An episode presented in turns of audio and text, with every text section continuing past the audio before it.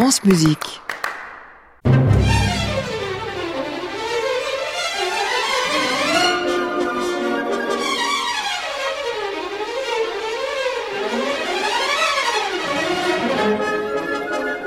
Un été avec Berlioz.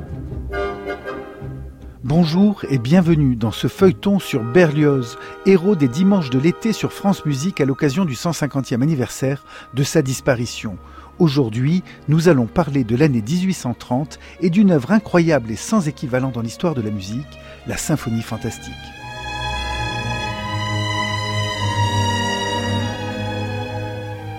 « 1830, c'est l'année du romantisme français. Delacroix vient de terminer La liberté guidant le peuple. Hugo anime la bataille autour de sa pièce Hernani et Berlioz va secouer tout Paris avec la symphonie fantastique. Les romantiques se retrouvent dans les cénacles d'Hugo ou de Gautier et on assiste à la naissance d'une véritable fraternité d'artistes, selon le joli mot de Georges Sand. 1830 est à marquer comme une année de feu et de bouleversement dans les arts et même au-delà. C'est l'année des trois glorieuses journées de juillet et de la chute de Charles X, secousse révolutionnaire quarante ans après la Révolution. Quant à Berlioz, à peine sorti de sa énième participation aux épreuves du prix de Rome, mais ce sera enfin la bonne et il sera récompensé, il raconte qu'il court polissonner dans Paris, le pistolet au poing, avec la sainte canaille. Nul doute qu'à ce moment, après deux semaines d'enfermement et d'exercice d'écriture, il est grisé par Camille, son nouvel amour, mais aussi l'air de la rue, l'envie de liberté et les mouvements de la foule dont les cris et chants font vaciller le roi de France. Pour laisser sa chance à Louis-Philippe, désormais roi des Français, nuance que de succès et de musique en cette année 1830. Berlioz se retrouve même à chanter dans la rue, à l'improviste, avec un groupe de passants qui connaissaient une de ses mélodies irlandaises, belle surprise et preuve d'un début de notoriété. Expérimentant une idée de sa récente orchestration de l'hymne des Marseillais, pour tout ce qui a une voix, un cœur et du sang dans les veines, dit Berlioz, il invite la foule à chanter, les gens bientôt réunis autour de lui par dizaines.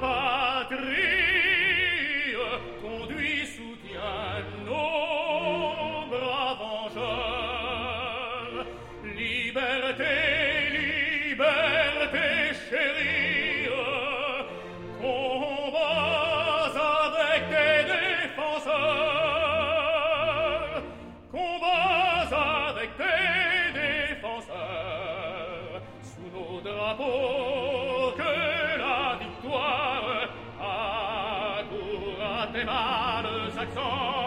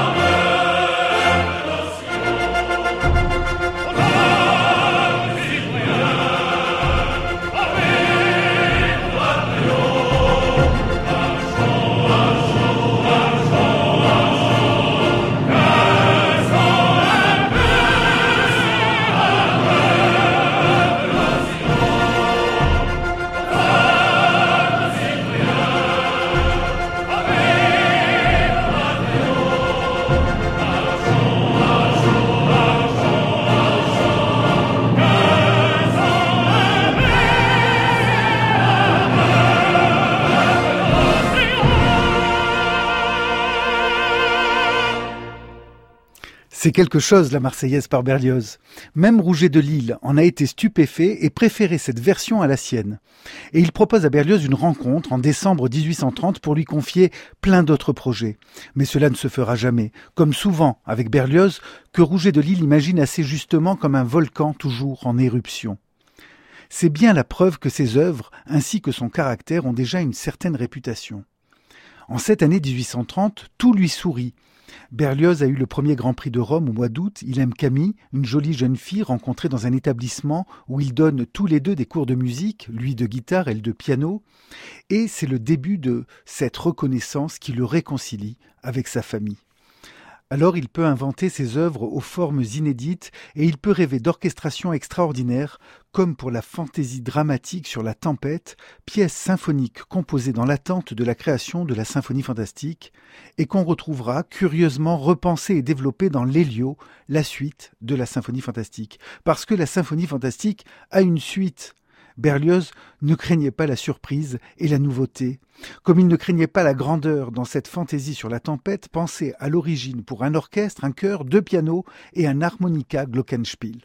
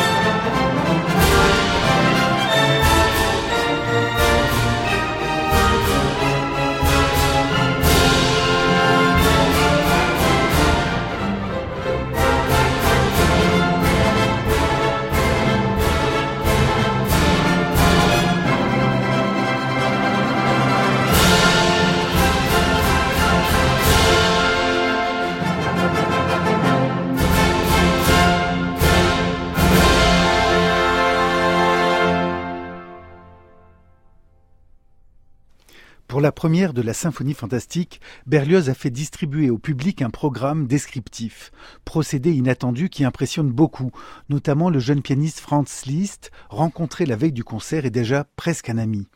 Grâce à Berlioz, Liszt découvrira le Faust de Goethe qui l'inspirera à son tour. Berlioz lui raconte tout, la musique, l'amour, la tempête pour Camille et la fantastique pour Harriet qu'il n'a pas oublié, évidemment. Le concert est un triomphe. La musique est si dense, si pleine de surprises, si géniale, incomparable, avec des effets inouïs d'instruments d'habitude en retrait, harpe, hautbois, corps anglais, ophicléide. Berlioz offre des jeux de nuances saisissants, des rythmes impensables, des superpositions thématiques, des climats inouïs, des lignes pures, des fracas et autres dissonances incroyables, modifiant les paradigmes et explosant toutes les formes et les règles connues. Même son idée de programme donnée à la connaissance du public est une surprise en 1830 étrange argument que Berlioz ne situe pas vraiment et qui peut autant renvoyer à des rêves et cauchemars de l'enfance en Dauphiné qu'aux nouveautés littéraires discutées dans ces cénacles romantiques que Berlioz fréquente un peu. La mode est au récit de voyage qui évoque la beauté et la sauvagerie des campagnes. Chateaubriand a publié en 1827 son voyage au Mont Blanc et en Auvergne, ce pays bien loin, bien loin, où l'on voyait des choses étranges, où l'on ne pouvait aller qu'avec de grands périls en cheminant sous la garde de la mère de Dieu, écrit-il et George Sand, qui s'appelle encore Aurore du Devant, publie ses premiers récits avec ce style quasi ethnographique qui traverse et irrigue son œuvre et qu'on retrouvera plus tard dans Les Maîtres sonneurs, ce roman qui a fait entrer la cornemuse berrichonne dans les références littéraires romantiques.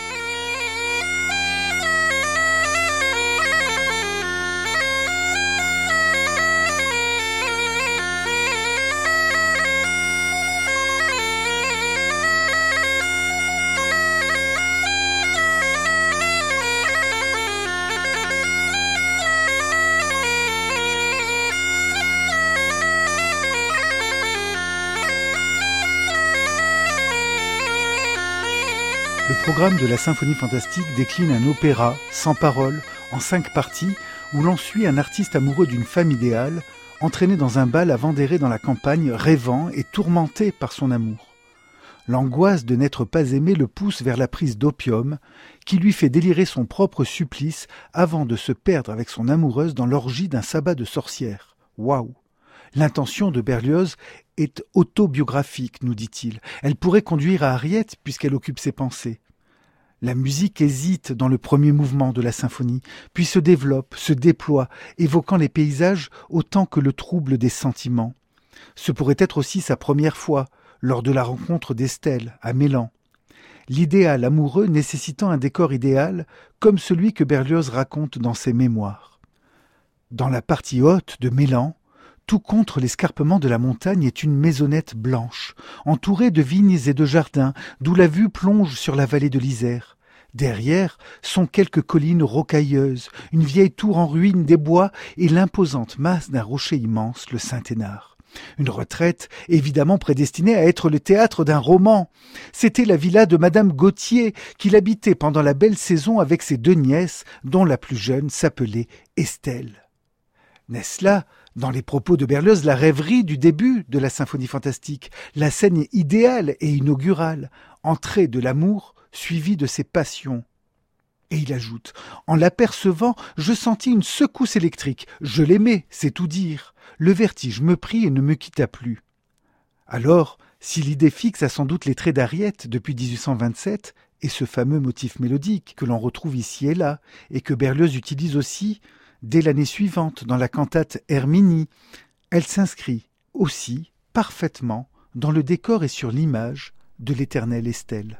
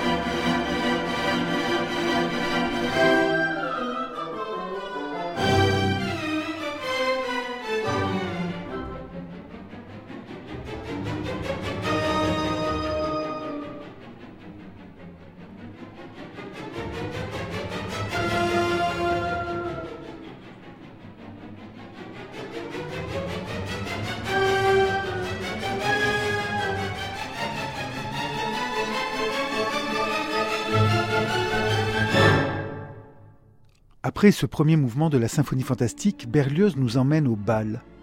Nous n'avons pas oublié combien il a dansé à la Côte Saint-André. D'abord sagement, avec le maître de danse, plus vivement ensuite, lors des fêtes côtoises, sur lesquelles il échange en riant depuis Paris avec sa sœur Adèle restée au pays.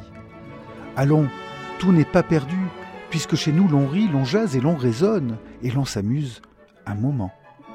Une autre fois, il écrit à son autre sœur, Nancy, pendant le carnaval.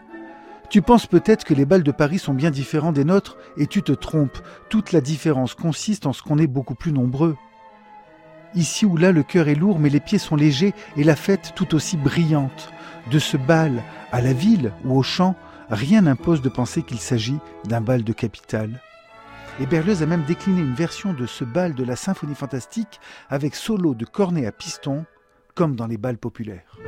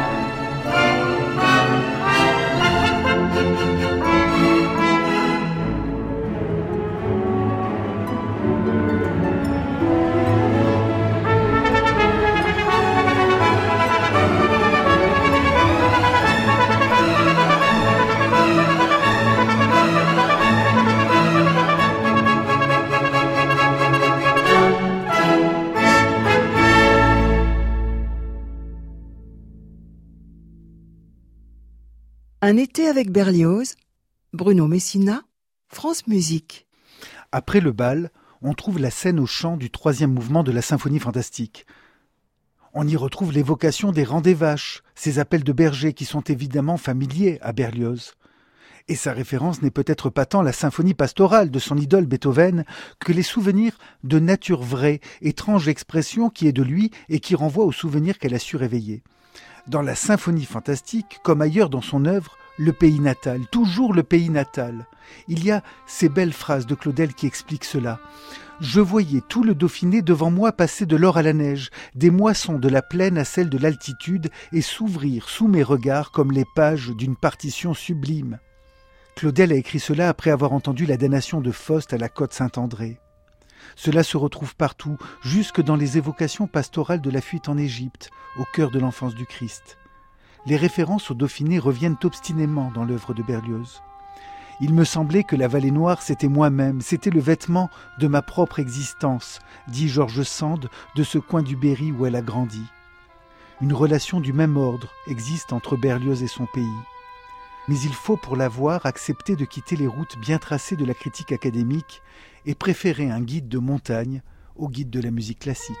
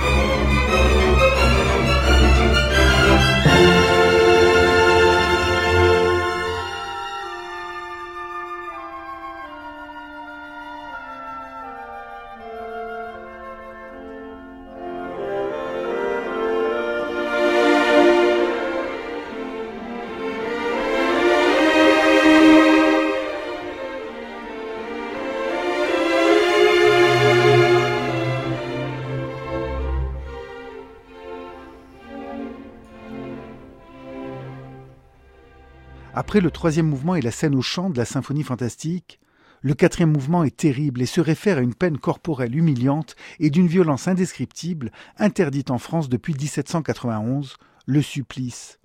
Elle n'a donc rien d'actualité, cette scène, au moment de la composition de la symphonie fantastique, moment des premières indignations hugoliennes sur la peine de mort, ce qui n'est en rien le propos de Berlioz, contrairement à ce qu'on entend souvent.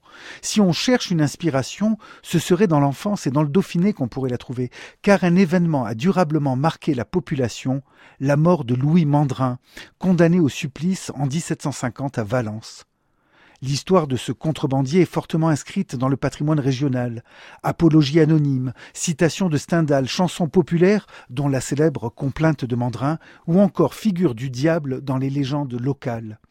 Cela pourrait suffire pour qu'un artiste dauphinois s'en inspire. Mais l'impitoyable Mandrin, né à Saint-Étienne de Saint-Joire, village qu'on pouvait voir depuis la chambre d'Hector, eut directement maille à partir avec la famille Berlioz et il fut deux fois condamné en 1747 et 1748 pour le vol de parcelles de terre à son arrière-grand-père. Il est certain qu'on a dû longtemps trembler de ces événements chez les Berlioz, ces événements qui se racontaient lors des veillées, d'autant que Mandrin, une fois clandestin, est revenu se venger à la tête de 150 hommes, menaçant ou assassinant ceux à qui il attribuait la pendaison de son frère à Grenoble. Si on ne peut dire la place de cette histoire et du supplice de Mandrin dans les cauchemars d'enfance du petit Berlioz, il est certain qu'il les connaît. Peut-être en était-il de même pour l'opium. Son père, médecin, l'utilisait pour soulager ses maux. On ne sait dans quelle proportion, mais sans doute qu'un climat pesant régnait dans cette maison que fuyait le petit Prosper, le petit frère d'Hector, comme lui-même l'avait fui. Et Berlioz, qui tentera bientôt un suicide à l'opium à cause d'Ariette, en connaissait tous les tourments, bien avant de lire de Quincy.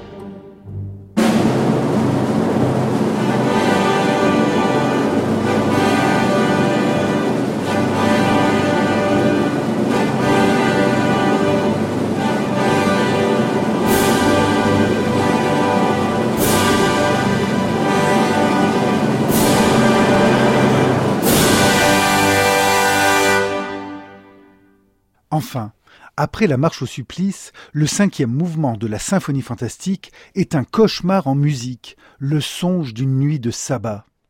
Et les figures effrayantes et fantastiques décrites par Berlioz sont tout autant celles des nuits de Valpurgis et du roman gothique que celles collectées par les ethnographes au XIXe siècle en Isère les bois étaient nombreux à proximité de la côte Saint-André. Ceux des Chambarans, de l'autre côté de la plaine, ont caché Mandrin, mais sont aussi connus pour la sorcellerie et d'orgiaques réunions de sabbat.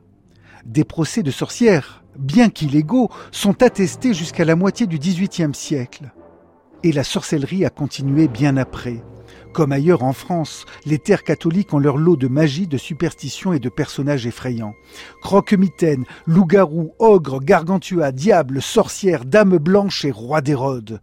Car dans le Dauphiné, le roi Hérode, dont le songe terrible est au cœur du premier volet de l'enfance du Christ, est transformé par l'oralité en des rois d'Hérode, personnages fantastiques dont on menace les enfants lorsqu'ils ne sont pas sages. Et ces thèmes, dont certains exploités par les romantiques, ainsi dans La mare au diable de George Sand, ont été connus par Berlioz. Bien avant d'être dans les livres, il a grandi dans un monde fantastique.